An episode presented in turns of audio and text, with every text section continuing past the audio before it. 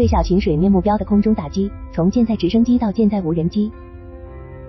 美国中央司令部称，十二月三十一日早上六点，集装箱船马士基杭州号在红海南部遭到四艘胡塞武装小艇的袭击，艾森豪威尔号航母 CVN-69 和阿利伯克级德雷夫利号导弹驱逐舰 DDG-107 的舰载直升机响应求救信号升空，在向武装小艇发出口头警告的过程中，小艇向美国直升机开火。美国海军直升机出于自卫进行了还击，击沉四艘小艇中的三艘，第四艘小艇逃离。新闻中的美国舰载直升机型号就是 FH 杠 60SR 海鹰。据悉，这是该型直升机取得的首个小型水面目标的战果。那么，海鹰对武装小艇的攻击，在打击方式和火力选择上，既可以是从小艇头顶发起的凌空一击，使用舱门机枪 M240、M2 多杠17米尼港等，也可能是相对远程的攻击，但显然费效比不高。使用两翼挂架下的 AGM-114 地狱火导弹和九头蛇七十毫米激光制导火箭弹，舰载直升机的典型任务场景反舰。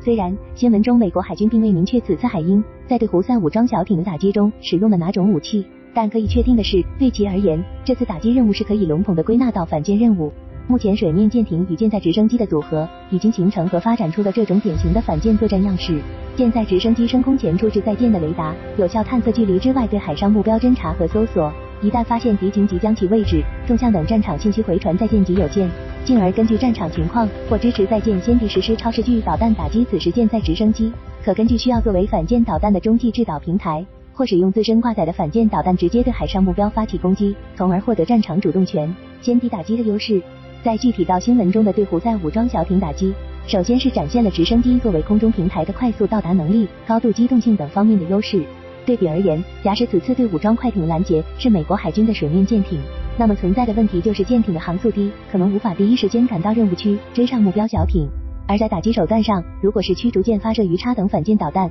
来打击武装小艇，显然会是大炮打蚊子，成本上不划算，几百万美元一枚，威力上也是过杀伤的。而选择舰炮，不论是一百二十七毫米 Mk 四五舰炮，还是密集阵近防炮，既有可能是射程不够，也有打击精度、伤及商船之余，对小型水面目标的打击，直升机有压倒性优势。因此说，新闻中所展现的舰载直升机另一大特性是相对武装小艇而言的不对称优势，几乎就是这类小型水面目标的天敌。这类既包括新闻中的武装小艇，也包括排水量几百吨不等，以执行反舰任务为主，装备着两至八枚反舰导弹的导弹快艇。后者相对武装小艇来说，进一步将自身优势推向了极致。它们目标特征小，航速快，机动性好，反舰导弹的火力射程更远，突防能力更强，对水面舰艇的威胁更为致命。但同时，它们又都存在着对空探测能力不足、防空火力较弱的先天缺点。所以，舰载直升机居高临下对武装小艇、导弹快艇这类目标发起的攻击，就是压倒性的避实击虚，乃至还选择可以在他们的防空火力之外，选择稳稳的悬停，以进一步提高打击精度。或选择抵近目标，在打击手段上选择从轻型空射反舰导弹切换为性价比更高的制导火箭弹、十二点七毫米机枪等。另外，直升机还可凭借着先敌发现、先敌攻击的优势，舰载直升机可以在他们未能有效攻击阵位之前，即将其全部消灭，解除对己方的威胁。从有人到无人，舰载无人机 VS 小型水面目标。